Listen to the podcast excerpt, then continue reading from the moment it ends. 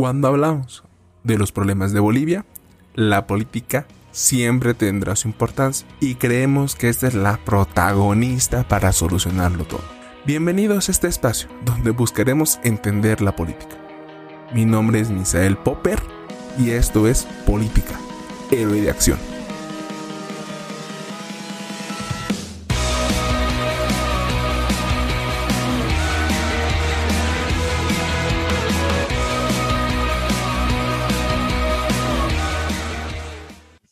Buenas tardes, buenos días, buenas noches.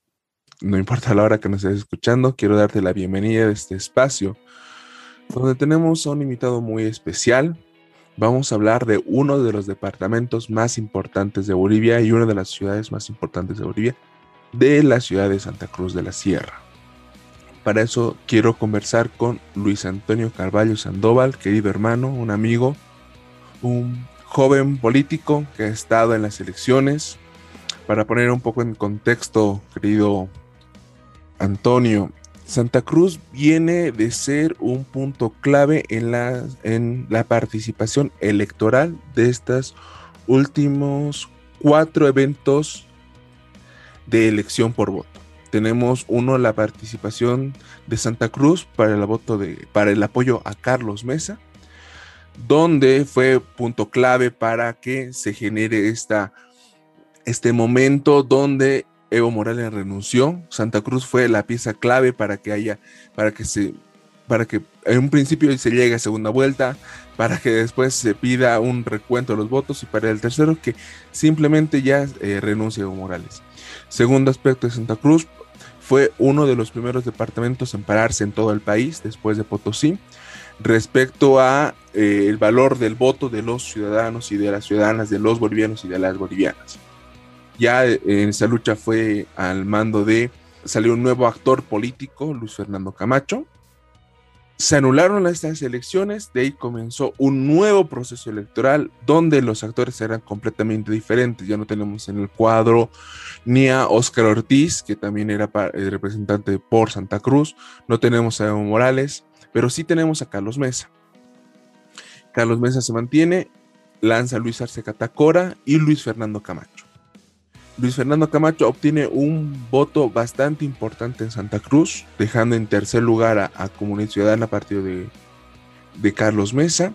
Y después de eso se genera que un aspecto de que si no, si no se hubieran unido, no ganaba el más. O sea, ese es un, un, hincapié bastante importante, dado que el voto de Luis Fernando Camacho ha dispersado el voto básicamente en la oposición al movimiento socialismo y en este caso a Luis Arce Catacora. Pasa estas elecciones de octubre del 2020, llegamos a las elecciones de abril, no, perdón, de marzo de los municipios y de las gobernaciones y Luis Fernando Camacho se vuelve a postular. Y en este, anteriormente se postuló como presidente de, candidato a la presidencia junto a otro activista cívico-político de Potosí. Y en esta segunda ocasión logra ganar con un importante número de votos allá en Santa Cruz como gobernador. Hemos resumido lo más posible días, básicamente años, ¿sí? Básicamente casi un año y un poco más de todo un proceso electoral de que hemos venido viviendo y Santa Cruz ha sido un punto clave. Querido Luis Antonio, ¿cómo ha influido la participación de Santa Cruz en este último tiempo, en época electoral y en el mundo, en el mundo de la elección política boliviana. Buenas, buenas. Primero, me encanta estar aquí en tu programa, Misael. Gracias por haberme invitado. Eh, bueno, cuando hablamos de Santa Cruz como un referente político, tenemos que entender qué es Santa Cruz dentro de este referente. Santa Cruz, a diferencia de la ciudad de La Paz, eh, ha sido un evento, un evento único en la historia de Bolivia. ¿Por qué? Porque de pasar de ser en el siglo XX eh, hasta más o menos casi los 70, una población de menos de, de menos de 20 mil personas, a ser prácticamente estar alrededor de los 3 millones de personas aquí en Santa Cruz. Y eh, la, población de Santa Cruz, eh, eso hizo que se vuelva un referente político, un referente de tanta importancia de peso como de representación también. Y eh, por eso es que prácticamente podemos decir de que si hay dos ciudades que definen la elección del país son La Paz y Santa Cruz. También Cochabamba, pero podemos decir que en el rango está La Paz y Santa Cruz. Eh, Santa Cruz es un caso muy importante. La aparición de Luis Fernando Camacho no es, no, es fortita, es algo que ha pasado históricamente aquí en Santa Cruz con el Comité Cívico.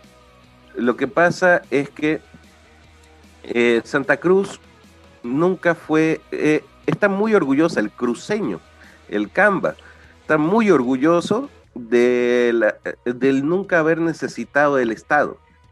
El oriente boliviano históricamente en Bolivia nunca ha sido eh, tomado en cuenta por el Estado para su mayor parte de las cosas.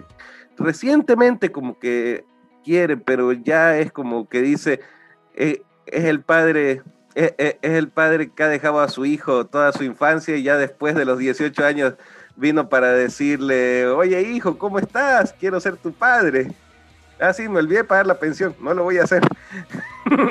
Sí, sí, sí, no, y recordemos que parte de esta influencia hacia Santa Cruz fue la relocalización de los mineros. Eso fue un movimiento muy importante. Al mismo tiempo que el crecimiento exponencial de Santa Cruz se debe a que hubo un pensamiento y un criterio amplio respecto a la propiedad de tierras. O sea, tenemos la, época del 52. El 52 se genera la... Eh, la entrega del territorio boliviano ya no a los terratenientes, sino a los propietarios de la de, estas tierras. Pero hay una, cosa muy interesante que, que pienso muy, muy, muy detalladamente cuando hablamos de las tierras de, en este caso, el, el occidente y el oriente. Y aquí quisiera, eh, o sea, parte creo que es fundamental este proceso para la revolución de Santa Cruz. En La Paz, en el altiplano paseño, la tierra es comunal. O sea, si no la trabajas, no, o sea, si no trabajas no te pertenece. Al no, al no trabajarla, pertenece a la comunidad. No puedes tú parcelarla, no puedes venderla, no puedes realizar eh, acciones de derechos reales civiles. ¿no? Entonces, en cambio en Santa Cruz pasa todo lo contrario. Ya se ha parcelado, ya pertenece a un solo propietario y esto ha impulsado a Santa Cruz. ¿Estoy en lo correcto, querido Luis Antonio? Sí, lo que pasa, y esto es algo que a Santa Cruz les duele, porque Santa Cruz, la historia dice pues que lo eh, es de quienes la escriben. Y la mayor parte de la historia cruceña la escribe, la, ha escrito, lo puedo decir, la, la derecha cruceña la ha escrito. O sea, siempre vas a escuchar eso, las añoranzas de Santa Cruz antiguo, que antes era tal forma yo las desprecio. yo soy de familia súper cruceña y cuando sabes de la historia de Santa Cruz, hasta antes de la revolución, eh, este era un sistema feudal. Aquí había un sistema feudal. Mi abuelo, que fue uno de los que trajo la revolución aquí en Santa Cruz, fue bien conocido acá, Sandoval Morón, eh, él escribe en su libro de Revolución y Contrarrevolución sobre, la, eh, sobre ese problema que había eh, aquí Santa Cruz no era capitalista en ese momento, no tenía un pensamiento capitalista para nada, porque no dejaba que los mercados se expandieran, porque la gente, la mayor parte de la gente vivía en tampos, que son como cuartitos, eh, eh, cuartitos donde vivía toda la familia. Y, y el terrateniente solo le permitía comprar a la gente las cosas que el terrateniente tenía y daba de él. O sea, era una economía absolutamente cerrada fue gracias a, la repartición de tierras que se hizo que cambió totalmente eh, el, pensamiento cruceño. Pero obviamente, esto es algo que no te lo van a contar los, eh, la gente del comité, la gente de la, eh, de, la clase alta cruceña, porque la mayoría de esas tierras eran de las familias, que son, ah, que son los miembros del comité, entonces nunca van a... para ellos siempre fue una herida en el corazón el hecho de que les quitaran sus tierras para repartirlas. Obviamente, ¿quién estaría feliz? ¿Quién estaría feliz si alguien te quita la tierra? Pero esta tierra en un principio pertenecía a la población, entonces ahí es un, un vaivén de ideas que es, es importante establecerlo. Continúa, perdón. No, claro, no como decías. Y aquí fue un libre mercado con las tierras, porque aunque las tierras fueron entregadas, vos tenías la libertad si querías usarlas para cosechar como para vivir. Y, eh, y, si no te, y si no, para venderlas. Mucha gente, prácticamente todos los, te puedo decir que prácticamente todos los barrios del, primer, eh, del primer, segundo, tercer anillo de la ciudad, prácticamente del segundo para adelante, todos fueron tierras repartidas que las vendieron para y se volvieron estos barrios que conocemos. Aquí Santa Cruz, pues para los que no conocen, es una ciudad hecha en forma de anillos, que son desde el centro, primero, segundo, tercer anillo, que va expandiéndose. Entonces, de esa forma comenzó el, eh, con, el apoyo de la migración desde el, desde el occidente, un crecimiento exponencial y, eh, y constante en Santa Cruz. Aquí en Santa Cruz una ironía en lo que se trata de la política y para entender a Santa Cruz. Yo tengo una frase que siempre se me queda. Bolivia no conoce a Santa Cruz como Santa Cruz no conoce a Bolivia. ¿Por qué? Porque Santa Cruz, por el hecho de que no tuvo eh, eh, las empresas de agua, de electricidad, de, de recursos básicos, ninguna es estatal. Todas son cooperativas, porque nunca estuvo el Estado presente aquí. O sea, ponían al alcalde, al prefecto, pero no había Estado. Era, era prácticamente desde la misma comunidad, desde la misma gente que tenía que formar esto. Entonces, eso también causa la ironía de la creación del comité cívico. A diferencia de los otros departamentos, los comités cívicos que hay en los otros departamentos tienen desde una figura trotskista, marxista trotskista que fueron creados, que es en la defensa de, tu zona, de tu región, de tu comunidad, pero desde un pensamiento revolucionario. Aquí fue en defensa de los derechos de la clase, eh, de, la clase gobernante o de la clase que, eh, que tenía. ¿Por qué? Porque eh, fue hecho para defender de impuestos, de tierras, para que tenga una voz. Como el alcalde era elegido a dedo en esa época, cuando fue creado originalmente el comité, tenía que haber una representación que sea de lo que serían los, los terratenientes y la gente cruceña. En este momento mm, se me viene a la mente el hecho de que la parte, o sea, el creer, creer que la protección de la población mediante un ente cívico, un ente autónomo cívico, no dependiente del Estado, ya es un principio de, de lo que es el, el socialismo, ¿no? Que incluso el mismo concepto de, eh, las, de las cooperativas, el CRE, que es una de las más importantes en Bolivia respecto a la electricidad, eh, estable, o sea, me, me hace pensar que si no era la gente que se organizaba, si no eran las poblaciones, que, la población que se organizaba, no había estos servicios para los, para los ciudadanos, para las ciudadanas, para los pobladores de Santa Cruz. Con todo este concepto, si bien tal vez no era socialismo conocido con una nomenclatura, una conciencia socialista, sino era un socialismo inconsciente donde digo, si no me preocupo yo por mi gente, ¿quién se va a preocupar? Porque no nos olvidemos que el centro político eh, nunca estuvo por Santa Cruz, pese a que aún, o sea, en tiempos, resumiendo la historia boliviana, o era el Cerro Rico de Potosí, o era el Chaco, el Chaco boliviano, o eran las minas de estaño, o, sea, nunca hubo una proyección hacia el oriente de nuestro país, más bien todo lo contrario, siempre iba hacia el occidente, ¿no? O sea, después de la guerra civil en La Paz, primero Chuquisaca y luego La Paz. recordar, bueno, que en Bolivia nuestro, nuestra capital es Chuquisaca, pero la sede de gobierno es en La Paz. Entonces, estos criterios te generan. Ya tenemos un preámbulo mucho más amplio, ya tenemos una mirada mucho más grande. ¿Cómo influye todos estos pasos, desde la comercialización de tierras, la migración hacia el oriente, como la, eh, el sentido de pertenencia del Camba, del cruceño, como el, los procesos de conciliación entre personas para llegar a un fin común, sea llámese CRE, llámese cooperativa de aguas, llámese cooperativa de, teléfono. ¿Cómo influye todo esto en el pensamiento político de Santa Cruz? Hay una frase eh, que hemos conocido bien. La frase que dice, Carlos Mesa cuando agarra en su gobierno y le llama provincianos a la clase alta cruceña. Y, y uno de mis abuelos tenía una frase que decía, a los cambas les gusta votar por sus patrones. Porque aquí el problema es que por más de que decía la clase alta, que no es la mayoría, el hecho, aquí, o sea, como te digo, el cruceño no se siente totalmente boliviano, se siente cruceño, por el hecho de que no ha tenido una representación.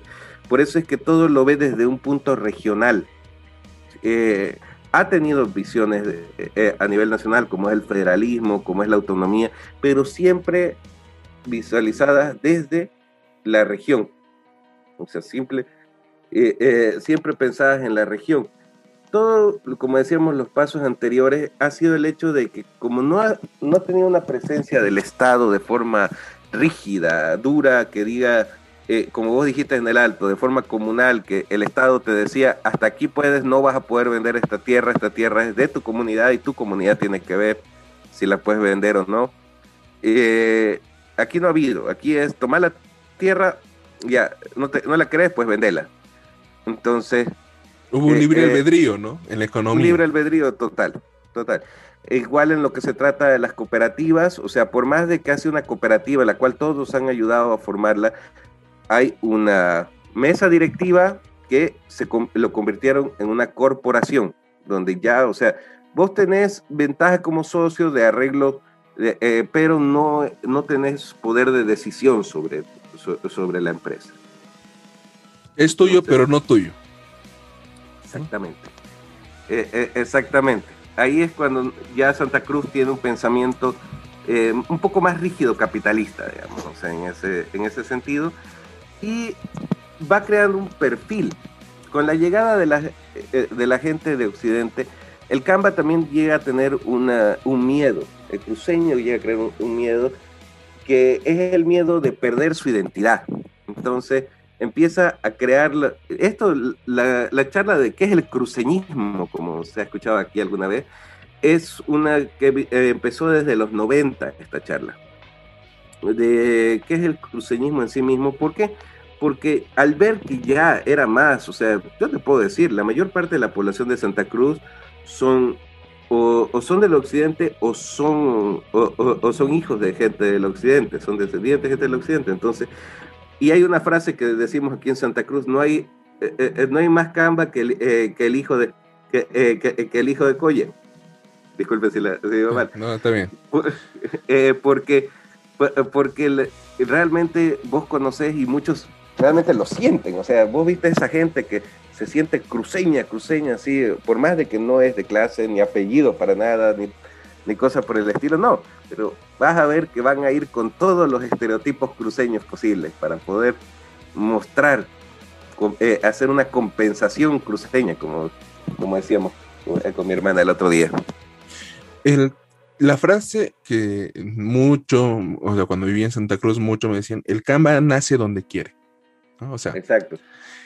Este principio, este hecho de que ya el sentido de pertenencia migratorio, o sea, olvidando raíces de muchas personas que eh, por ZX motivos llegaron, terminaron en Santa Cruz, ya te genera el sentido de pertenencia de que esta tierra, este lugar donde estoy naciendo yo, es mío, y si no he nacido aquí, pues yo me apropio de este sentimiento. Ahí sí he, logrado y he conocido el hecho de que eh, este, este principio de pertenencia Canva pongámoslo así. Que ojo, si decimos cambas o collas, no es ningún tipo de insulto. Colla viene de collamarca, de, incluso hay muchos adjetivos más para los paseños, para los chucutas pico verdes. Camba de la misma manera. Llegamos a un, a un criterio donde el pensamiento influye demasiado hasta el mismo comportamiento, ¿no? Que no es malo, ¿no? O sea, que es de lo, de o sea, de lo eh, de lo particular a lo general, como lo diríamos en una metodología de investigación, o de lo general a lo particular. Un ejemplo que pongo y me gustaría que, nos, que lo puedan buscar y ver. Tiene, hay un canal de televisión que se llama Unitel. Unitel tiene su, su eh, programa periodístico, noticiero, donde expone ciertas cosas, pero hace unos años había un segmento que se llamaba Bolivianos de Oro. Este segmento en La Paz se llama Bolivianos de Oro, pero en Santa Cruz se llama eh, Cruceños de Oro. Cruceño de Oro. Cruceño de Oro. Y es algo muy interesante que, que, genera mm. porque al mismo tiempo como el, o sea, el cruceño puede ser más cruceño que boliviano, hay un problema ahí con el paseño. El paseño es más boliviano que paseño, que se olvida de la paz, que se olvida de, que pertenece a, Y ahí es algo, una, dicotomía bastante interesante.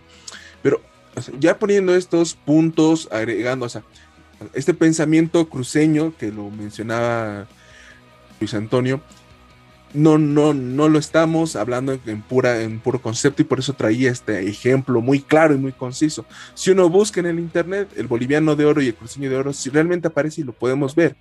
Entonces, retomando el hilo de la conversación, tenemos estas características, tenemos estos ápices, tenemos estos emergentes, estos emergentes pensamientos territoriales, estos pensamientos de pertenencia, que en el área laboral incluso, eh, para trabajar la tierra, aquí en, el occidente hay que trabajar un montón para que produzca algo.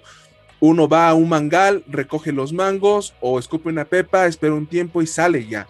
no hay esa necesidad tanta de trabajo. Ahí igual hay, hay, conceptos muy fuertes, ¿no? O sea, dicen que son flojos, que los paseños que trabajan, los collas o los occidentales trabajan mucho, pero no es así, sino es el concepto de la misma tierra que no te permite decir hoy día descanso y punto. No, si no trabajas te mueres de hambre. En cambio, en el oriente, eh, la misma naturaleza, la misma tierra es muy gentil con las personas. Tenemos estos conceptos, estas características. Sumado a esto, la importancia eh, geopolítica, porque tenemos Santa Cruz que está conectada con eh, Brasil, que está conectada con Paraguay, que puede estar conectada incluso con el mismo Uruguay. ¿Cómo influye este pensamiento político? Y ojo, que estamos hablando ya de la ciudad, una de las ciudades, de los departamentos más grandes de Bolivia, con más población, que más adelante quisiera, quisiera analizar contigo dos cosas que están pasando en Bolivia en este momento. Uno, el comentario de un periodista que denota a Santa Cruz como ultraderechista, y dos, el censo boliviano que tendría que realizarse este año, o el 2000, 2022 en realidad. Pero con todos estos ápices, ¿Cómo es el pensamiento político cruceño? El pensamiento político cruceño, como lo dije anteriormente, está basado en la idea de la región. El modelo de, eh, economía cruceño no es otro más que un capitalismo rígido, no, eh, en el cual, o sea, la verdad es bastante anticuado incluso, no es muy nuevo, porque está basado en la idea de la explotación de los recursos y, eh, en el apoyo a la, a, eh, la empresa, a, la grande empresa. Santa Cruz se industrializó mucho y eso fue una de las, una de las ventajas y también una de sus debilidades. Porque para lo que podemos hablar de política, eh, el comité cívico es una ida y va. El cruceño no tiene aún actualmente eh, se puede decir que recientemente mm, nos agrada o no, Luis Fernando Camacho ha sido el cruceño más reciente con realmente un ápice de querer visualizarse a nivel nacional, pero con el error de todavía hablar a nivel regional. El cruceño es muy orgulloso del hecho de que, eh, de que solo se ha formado. Su pensamiento político, no te lo puedo decir que es un pensamiento marxista, ni tampoco un pensamiento liberal, tal cual, porque no, eh, vos, le, vos le decís de liberalismo y empiezan a decir, y, hay personas, porque hay de muchos pensamientos acá, aquí el movimiento, desde movimientos conservadores duros hasta movimientos feministas, aquí es donde probablemente he visto más, eh, más aparición de las compañeras transexuales, que eh, los compañeros y compañeras transexuales en la, en la Marcha del Orgullo. Porque, eh, porque aquí en Santa Cruz siempre ha habido esa, eh, esa es como que hay esos grupos conservadores, pero también hay grupos, solo que no van con una línea clásica. Actualmente podemos decir de que el pensamiento político va más con la actualidad, que no es tan rigido por la idea del, socialismo clásico o de la izquierda clásica o de la derecha clásica. Hay, En el caso de los conservadores, por ejemplo, eh, yo conozco aquí hay grupos de gente liberal, liberal clásico de estilo estadounidense, que son, por ejemplo, el grupo de los jóvenes por la libertad, que hablan, por ejemplo, de que ellos mismos defienden el, el, liberalismo no puede ser conservador, pero por otro lado tenemos gente que dice voy a crear mi partido de liberales conservadores. o sea, algo que no me entra en la cabeza. A nadie. o sea, el, liberalismo conservador. O sea, eres libre de hacer todo lo que quieras, pero no puedes hacer esto, esto, esto. Algo así me, me imagino. Exacto, o sea, Claro, esos son como vos, eh, como, debes saber, o el público para que conozca, son los conservadores clásicos que quieren decir, eh, o fanáticos religiosos, o conservadores clásicos que quieren agarrar y para limpiarse la cara, para que nadie los vea bien, cambian de nombre. Eh, cambian de nombre cada cierto tiempo. Van, van migrando como un camaleones, ¿no? como un camaleón. Exactamente aquí, o sea, en Santa Cruz, por su mismo hecho, si hablamos de un pensamiento político de la región, ahorita se puede decir que sí, es la, e, es la derecha, pero una derecha liberal, o sea, en el sentido de que quiere más libertades, más libertades económicas para el movimiento, pero todavía no se está liberando de, la, de las taras, de, eh, de, las taras de, eh, de conservación, de, de ser conservadores. Aún así, eh, hay mucho, hay mucho apoyo, eh, hay mucho apoyo a nivel académico, a nivel de estudio y a nivel empresarial para que la mujer pueda llegar a ser, solo que tiene el gran obstáculo de lo que llamamos aquí las fraters, las fraternidades. Es, eh, aquí se puede decir que la política está basada en tres grupos. como punto central, en una pirámide, el comité cívico esa es la base de la pirámide. Esa es la, eh, la, punta. de la pirámide. Y esta, y esta está formada por lo que serían los grupos de fraternidades, los empresarios y la asociación de comparsas carnavaleras. Uno diría que eso es, como un chiste, pero no, esos manejan harta plata aquí en Santa Cruz y tienen mucha gente un poco para que las personas nos puedan entender qué son las fraternidades y qué son las comparsas carnavaleras, porque en algún momento uno se puede confundir, ¿no? Entonces, ahí por favor, querido. Las fraternidades, las fraternidades son grupos de, son grupos en especial masculinos. Hay una, eh, un artículo que lo criticaron, que lo criticaron mucho, de una activista feminista que, es aquí en Santa Cruz, ella, ahorita no me acuerdo bien el nombre, pero que ella hablaba sobre el machismo que ocasionan eh, los jueves de frater aquí en Santa Cruz, eh, que es una tradición si tenés tu grupo de amigos. Hay las frater comunes, normales, en las cuales solo te juntas con tus amigos a beber y a comer un, churrasco cada jueves, eh, pero hay lo que son también las fraternidades de poder, que son como la fraternidad, digamos, de, la, de las universidades, de las empresas, donde no llevan a mujeres por ningún motivo. Y, y, entonces eso se vuelve un círculo de amigos en la cual solo entre amigos se ayudan. Una mini logia. Sí. Exactamente. Una logia que ya no necesariamente tenemos que decir que sea una logia de masonería o una logia de poder, sino que esa fraternidad es una hermandad, una hermandad de, eh, para protegerse los unos a los otros a la larga. Muchas veces los casos de feminicidio, de abuso, se protegen gracias a que vos tenés un amigo en la frater que puede hacerte la gauchada de, salvarte en ese momento. Entonces, y en el caso de las comparsas, las comparsas son un poco eh, menos dedicados, sí, en ese caso, pero, pero también es como un, se lo considera que es algo que tenés que ser parte de, socialmente en Santa Cruz. Si no, o sea, si sos cruceño como tal, incluso si tenés el apellido más cruceño, no sos cruceño si no perteneces a una comparsa. Si no pagas tu cuota de tu comparsa, sos parte, vas a chupar con tus amigos y el carnaval lo festejas como, como Dios manda. Entonces, eh, eso es como un estatus social que tenés que, para mantener tu estatus social en Santa Cruz. En muchos casos, tanto en las fraternidades como en las comparsas, pueden decidir ciertos aspectos socioeconómicos de, la región. ciertos tratos se cierran en ese aspecto, exportar por acá, exportar esto, trabajar esto, impulsar eh, el Urubó, que es un lugar muy creciente, eh, abrir un nuevo mall, o sea, decisiones se toman entre amigos y este impacto tiene un, algo muy fuerte dentro de la ciudad, del municipio o del mismo departamento, que parece bastante interesante que acá en La Paz, por ejemplo, no hay, no, no, no existe, y si existe son grupos minoritarios, ¿no?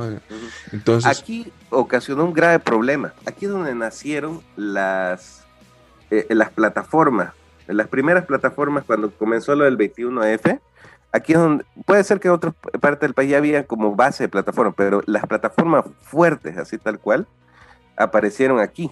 Algunas apoyadas, algunas de forma independiente, otras apoyadas por partidos políticos. Pero en el caso de las plataformas, ha sido una bendición y una maldición para Santa Cruz eso, las plataformas. ¿Por qué? La bendición fue que lograron unir al pueblo y apoyar para cuando hubo el 21F y crear ya una conciencia para poder derrotar el 2019 al gobierno del MAS. En el, pero, ¿cuál fue el problema? El problema es que crearon un cuento que es terrible para la política que el cruceño se lo ha metido muy fuerte en su cabeza, que queremos una política sin políticos, porque ellos todo el tiempo decían, no somos políticos, no somos mm. políticos, no somos políticos. Cuando estás haciendo política, el protestar es política, el, eh, eh, el cuestionar es política, el opinar es política. Pero ellos mantuvieron esa línea de no somos políticos, no somos políticos, que Bolivia necesita un gobierno sin políticos, que no haya políticos, que no existan los políticos y demonizaron a esto. Entonces, ¿qué pasa?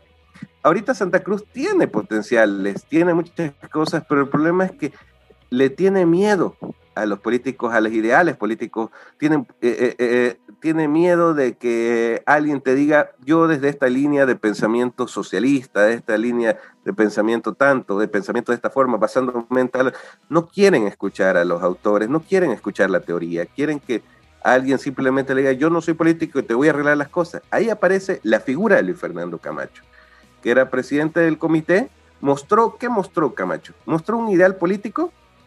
No. Eh, lo que mostró fue que era lo que, eh, eh, que era un cliché cruceño, que es el sueño de algún de los jóvenes cruceños y de cruceños mayores incluso, porque ven a alguien que les lo reconocen como lo que sería el cliché cruceño. Tiene plata, eh, ha estado con Mises y con reinas de carnaval. El macho. Es macho, macho, sí. El, macho. el, concepto. el concepto de machismo, ¿no? Chicas lindas, de plata. Es de comparsa, es empresario, o sea, todo, todos los clichés en un solo hombre, todo el cliché del cruceño actual en un solo hombre son los conceptos machistas que hoy día podemos ver que tratamos de eliminar muchos de nosotros, pero está plasmado en una idea, en un concepto idílico, pongámoslo así. Y se, tomó forma física al verlo en un solo hombre.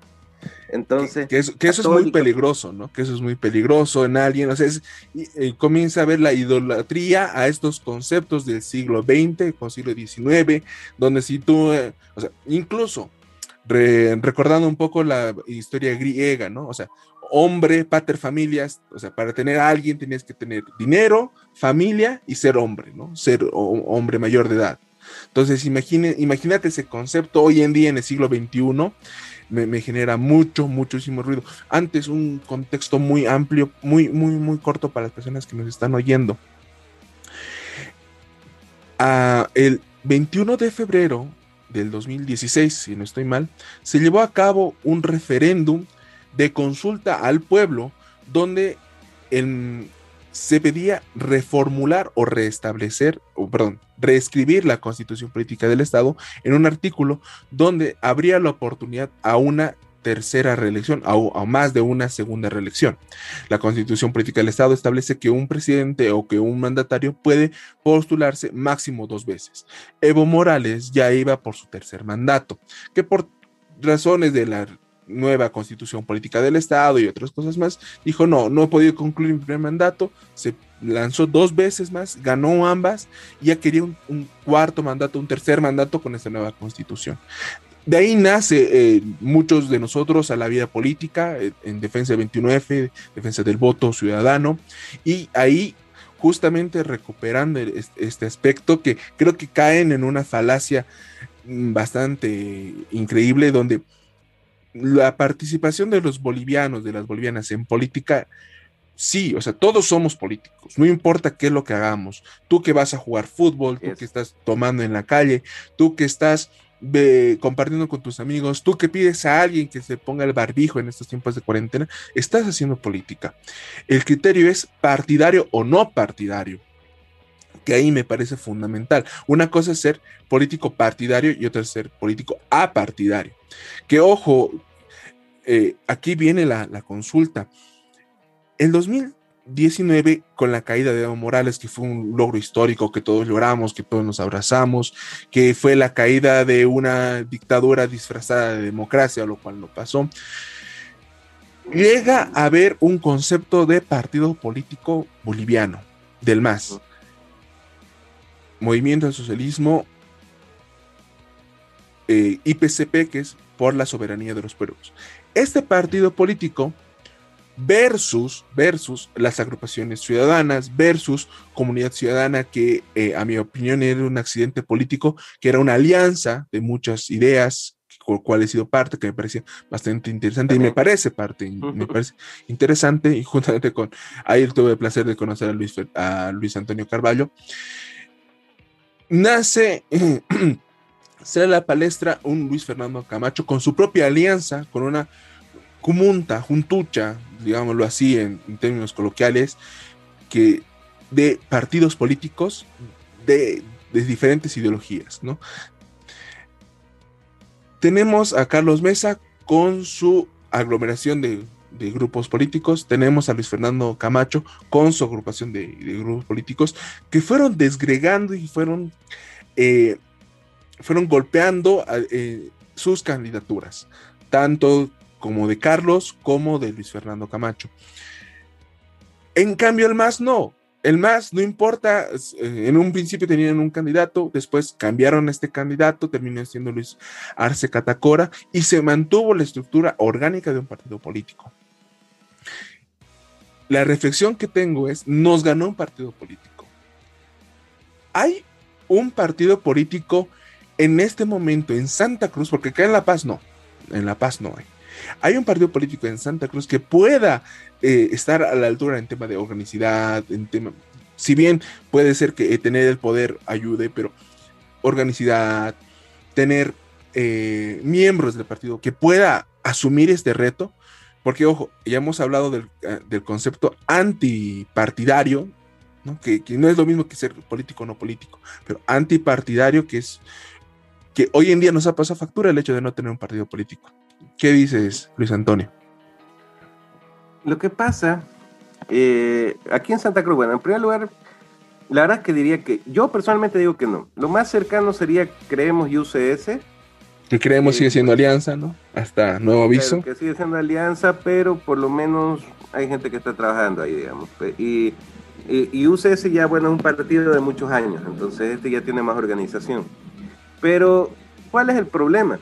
Es que ninguno va a funcionar, porque la debilidad que está teniendo actualmente aquí en Santa Cruz es que para tener un partido político, lo querás o no, tenés que tener un discurso, tenés que tener una ideología.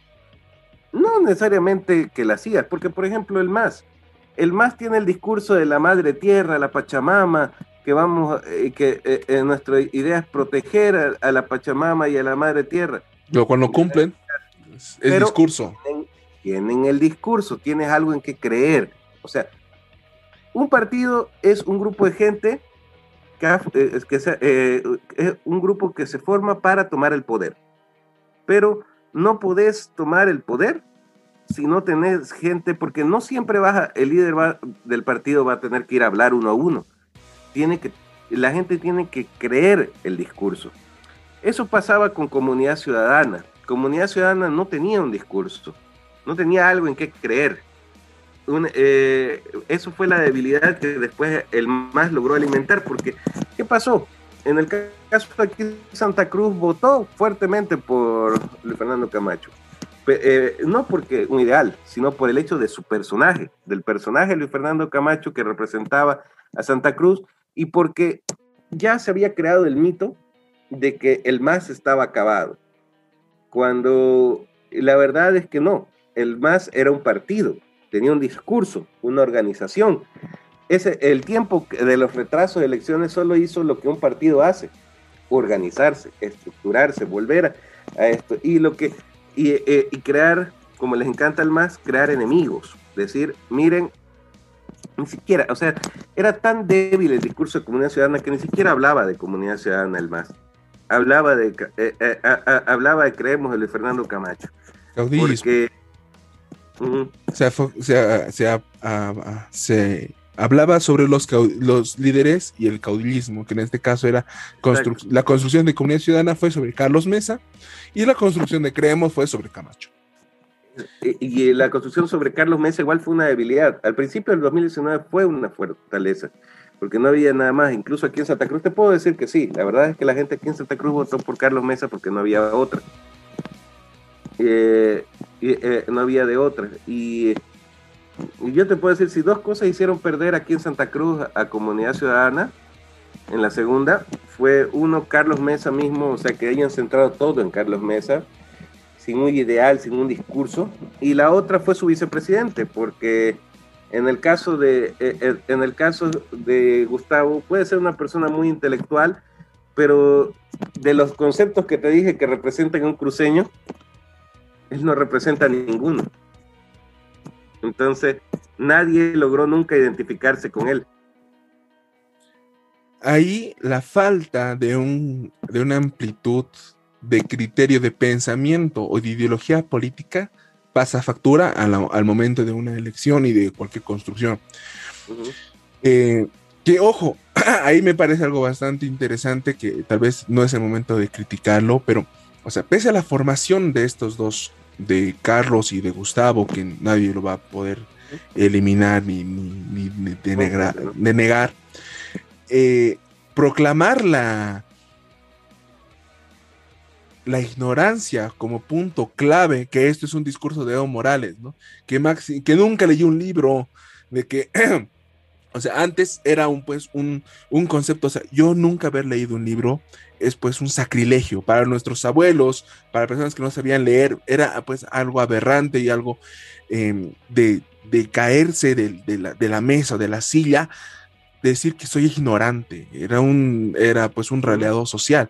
Hoy en día no hemos comenzado a vanagloriar esto y apoyando la idea de Luis Fernando Camacho, no importa cuántos estudios tenga, no importa que haya estudiado, no importa si está preparado o no, cumple los tres ritos, ¿no? O sea, es camba, tiene plata, es hombre, entonces, y será pues eh, parcero, será frater, esto ya nos, esto ha generado este, eh, este hincapié, que, ojo, no hubo esta lectura por parte de los políticos bolivianos hacia Santa Cruz, ¿no?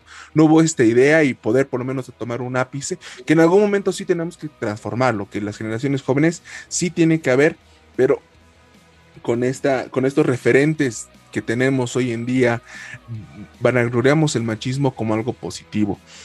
Eh, cayendo en cuenta que, ojo, no, o sea, criticar que sabes mucho es malo y que la ignorancia es buena, eso nos va a llevar a terrenos muy, muy peligrosos en la, en la política boliviana.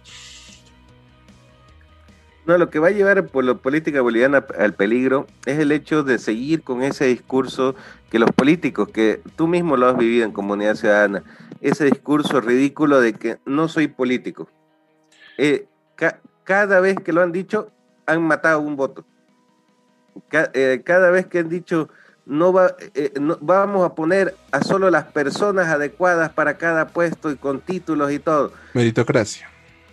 La meritocracia es hermosa, es bonita, pero no podés decirla así. ¿Por qué? Porque la gente que te está apoyando eh, en tu partido no necesariamente es gente, es gente es, gente estudiada o que solo tiene un título, no tiene maestrías, doctorados, nada. Y pues, eh, recuerda que, y eso hemos aprendido en la vida, mucha gente tiene gran capacidad, pero no necesariamente ha sacado muchos títulos. A veces eso es un choque que, eh, se da también la, idea, terrible idea, de creer de que en el MAS todos son ignorantes. Eh, por ejemplo, lo que pasó con la, con la directora de Asana, que fue nombrada, con esta eh, directora de Asana que fue nombrada hace poco, que fue un acto de racismo muy fuerte. A yo lo llamo racismo, porque la gente inmediatamente empezó a decir que cómo van a poner a una mujer sin estudios, es de pollera, no tiene estudios, no sabe nada, no es una ignorante.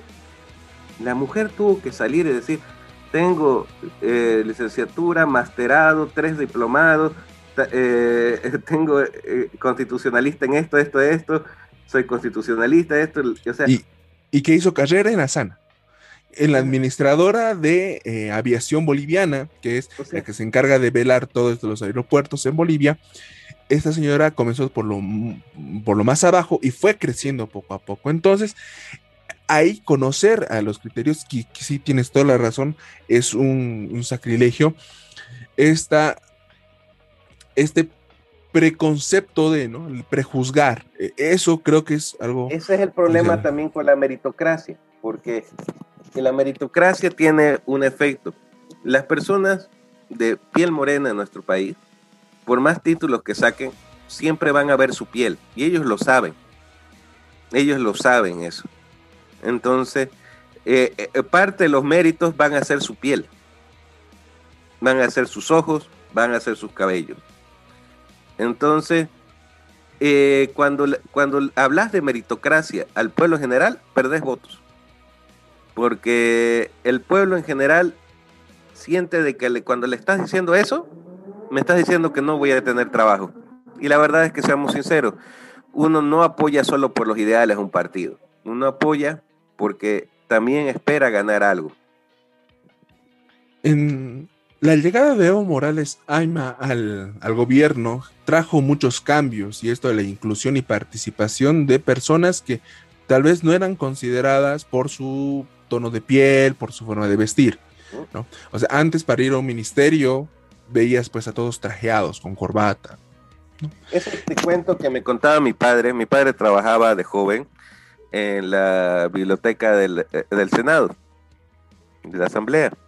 Y bueno, entonces un eh, él pues tenía pues su pinta bohemia, pantalones caquis, sandalias ahí, una, una, chaqueta, todo así, pelo largo.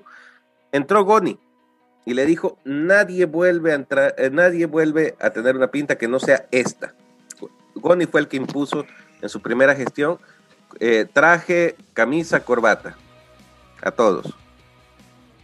Y eso es una discriminación, una negación de la, del origen boliviano.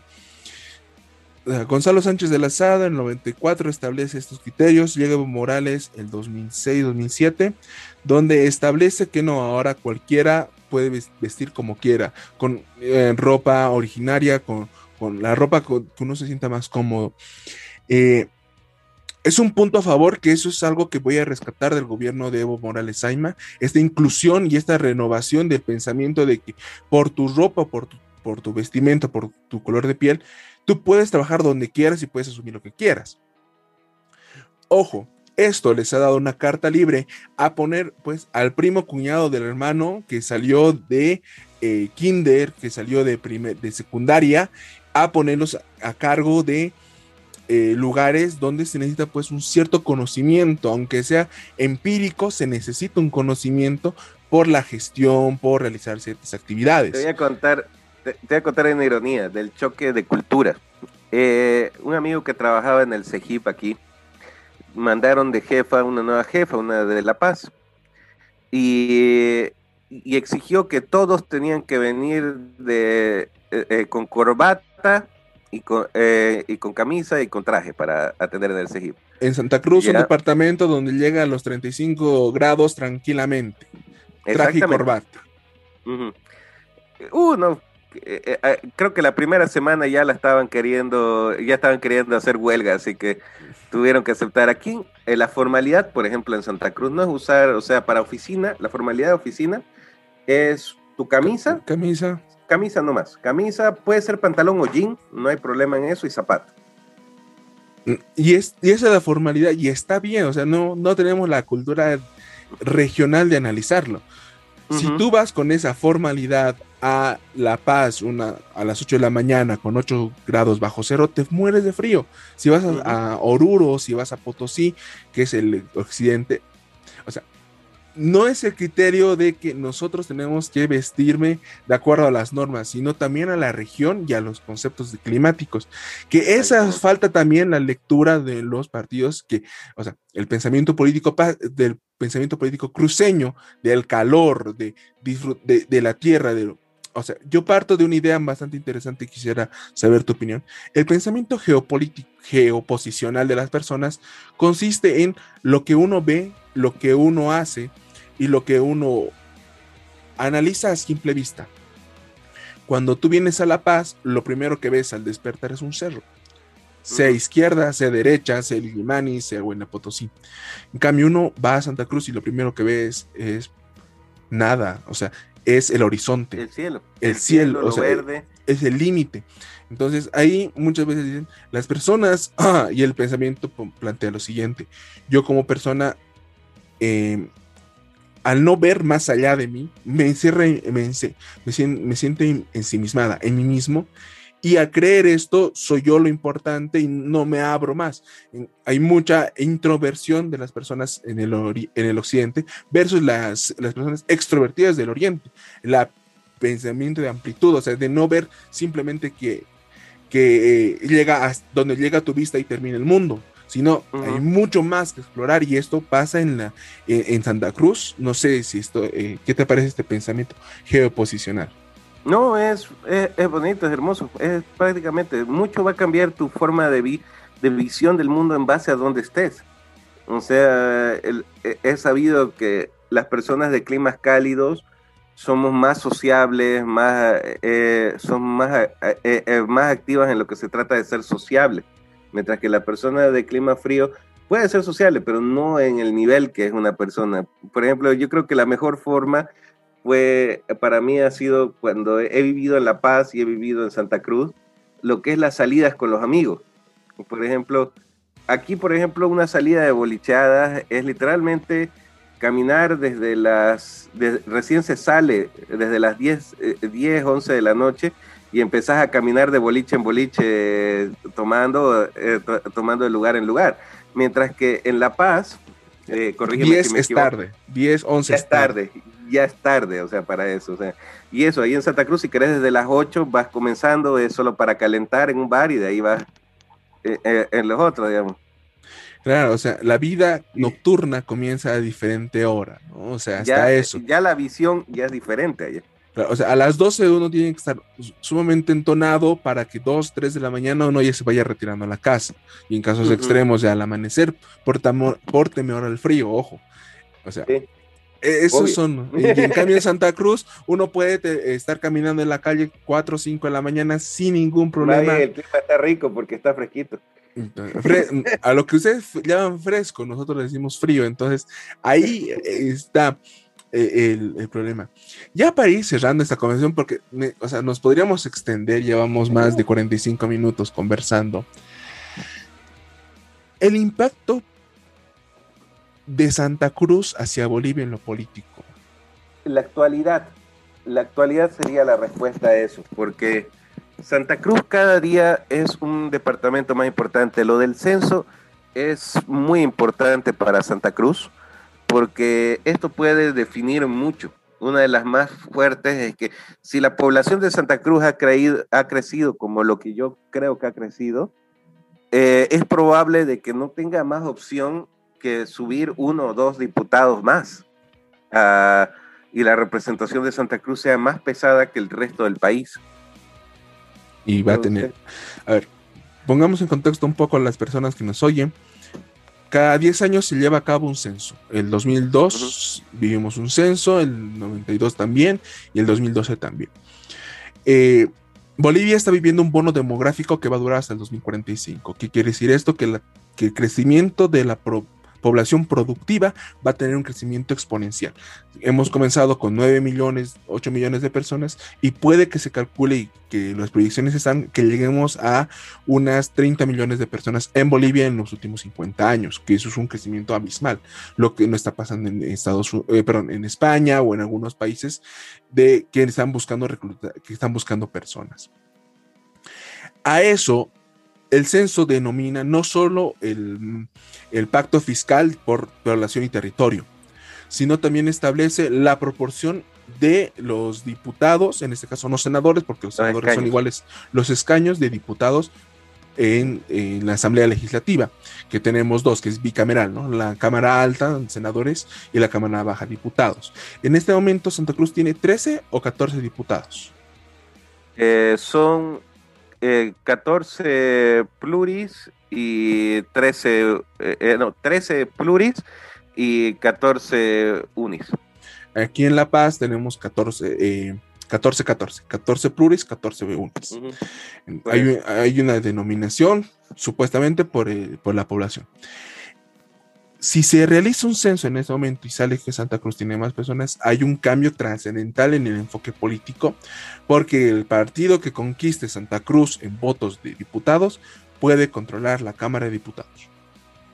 Ahorita Santa Cruz, ¿qué es lo que tiene de importancia? Ah, principalmente el pensamiento de un federalismo.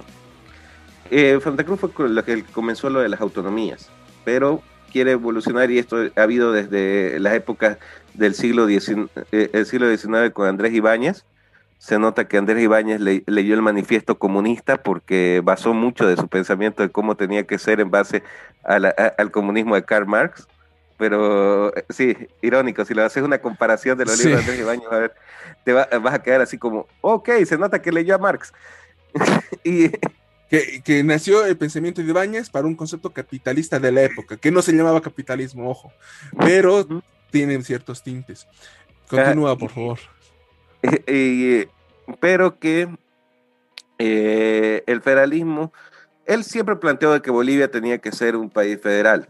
El problema, es verdad que hay, el problema, yo mismo soy de la idea de que es un problema, que, que ahorita no podría ser un país federal Bolivia, porque hay muchos departamentos porque, claro, con el federalismo hay dos errores que se creen, dos mitos que, eh, que, son falsos. Uno, de que si sos federal puedes crear todas las leyes locas que te dé la gana en tu, propio, en tu propia región. Falso. Tenés que basarte en la constitución y en las leyes nacionales para poder crear, tu, eh, crear tus leyes regionales. O sea, esos son totalmente...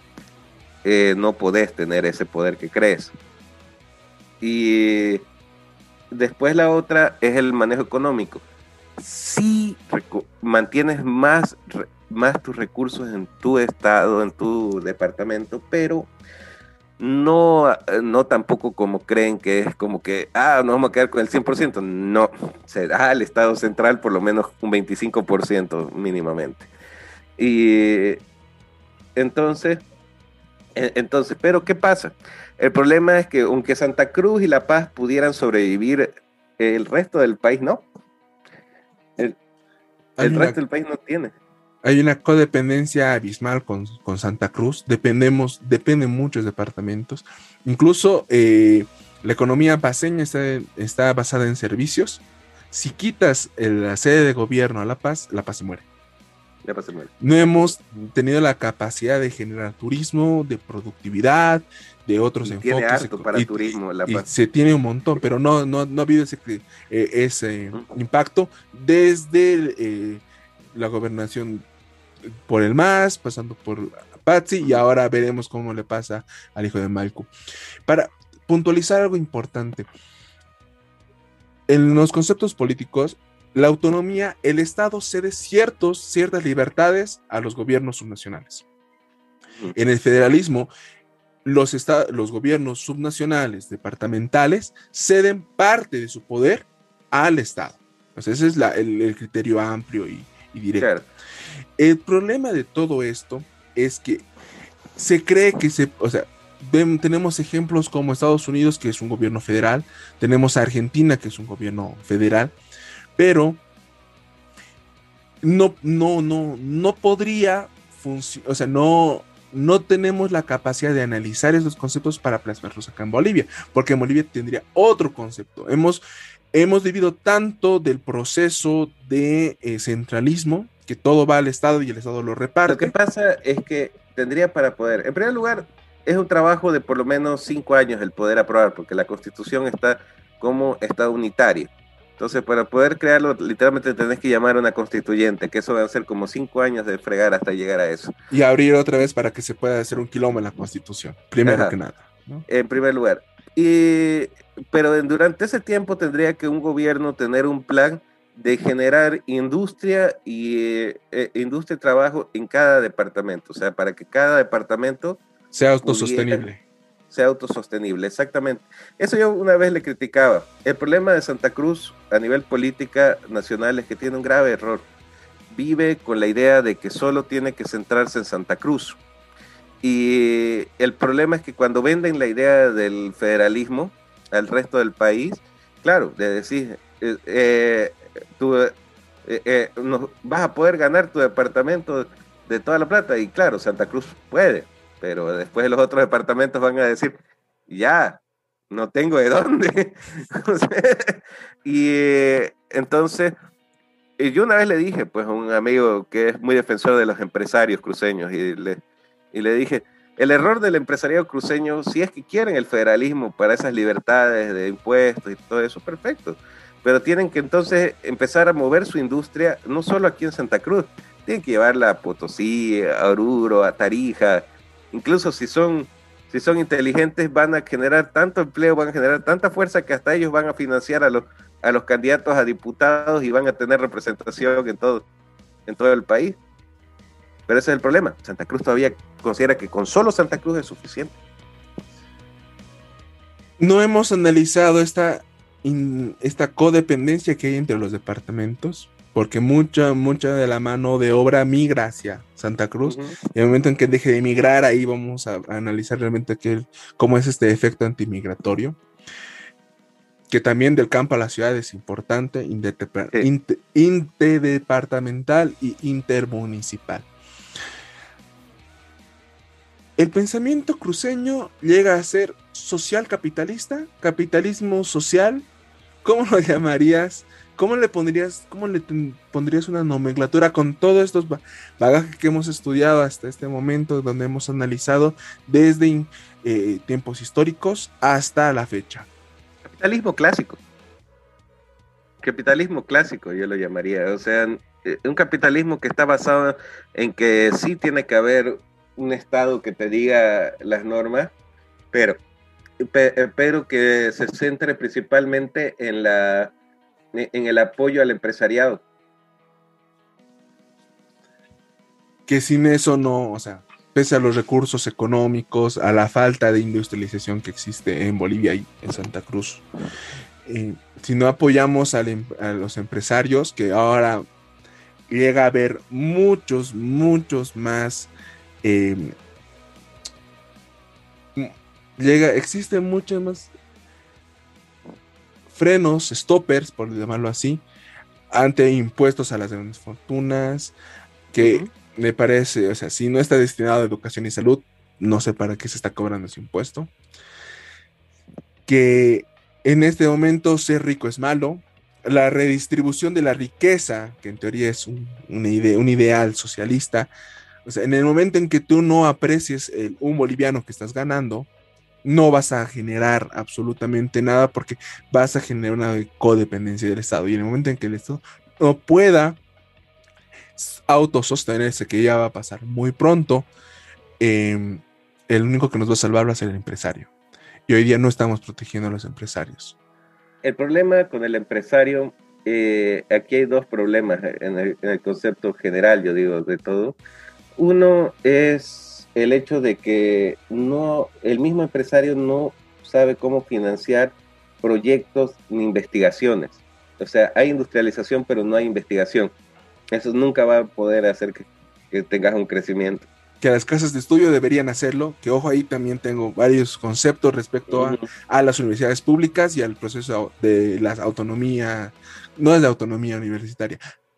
Claro, la autonomía universitaria, o sea, estos son vacas sagradas que no hay investigación y afectan a Bolivia. Que eso yo creo esperar conversar en otra ocasión contigo y con otros panelistas más. Y, el segundo. último detalle, el segundo es el hecho del machismo y el encierro. Eso, la misma, eh, los mismos grupos empresariales eh, son demasiado de gente cercana, ¿no? Eh, le cuesta mucho el abrirse a alguien que no sea de su círculo conceptos complejos y justamente creemos que la política va a salvarnos a todos, va a salvar al mundo y creemos que es por eso el nombre del programa es nuestro héroe de acción.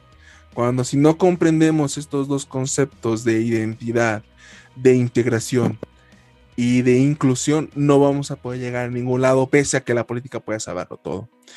Querido Luis Antonio, muchísimas gracias por acompañar a este programa. ¿Algún mensaje para, la, para los jóvenes que nos escuchan o para el exterior del país? Más que todo, decirles que nunca se dejen llevar por ningún, eh, por ningún extremo. Eh, analicen, critiquen, busquen. Eh, y, y, si se van a meter a la política, fíjense de que haya un ideal, porque si no hay un ideal, si es solo meterse a la política por decir estoy en contra de este tipo, si no hay eh, eso no funciona. El pensamiento político tiene que haber un pensamiento, un discurso para que eso funcione. Muchas gracias, hermano. que tengas un gran resto de jornada y espero conversar contigo en otra oportunidad. Cuídate. Un gusto, muchísimas gracias.